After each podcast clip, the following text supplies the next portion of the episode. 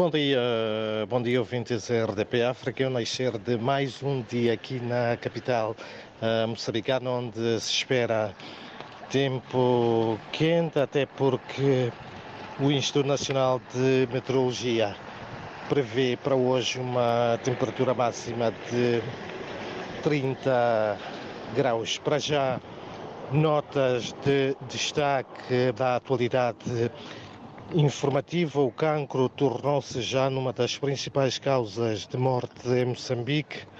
As autoridades de saúde alertam que o país pode atingir a 52 mil casos até 2040. Olhando para as eleições autárquicas do dia 11 de outubro, os ilícitos e irregularidades detectadas durante as sextas eleições autárquicas realizadas na passada quarta-feira revelaram a fraca capacidade dos órgãos eleitorais em lidar com o processo. A análise é do presidente da Comissão Nacional dos Direitos Humanos, Luís uh, Bitorne. Por outro lado, os partidos políticos, sobretudo da oposição, prometem eh, manifestar-se, eh, realizar, a Renamo já realiza passeatas, a nova democracia eh, promete sair à rua, o MTM também para reclamar os resultados das eleições autárquicas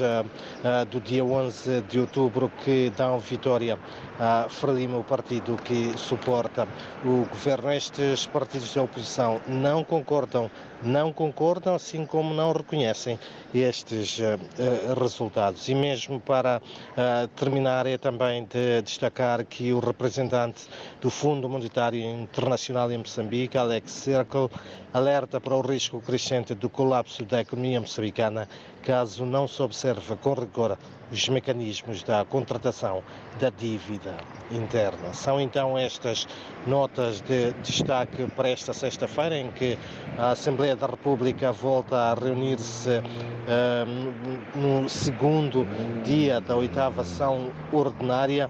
Uh, isto também uh, depois de ontem os partidos da oposição, Renamo e MTM, terem boicotado a sessão de abertura. São então estas algumas das principais notas que fazem os destaques da atualidade informativa neste dia em que, recordo, a temperatura máxima prevista para Maputo é de 30 graus.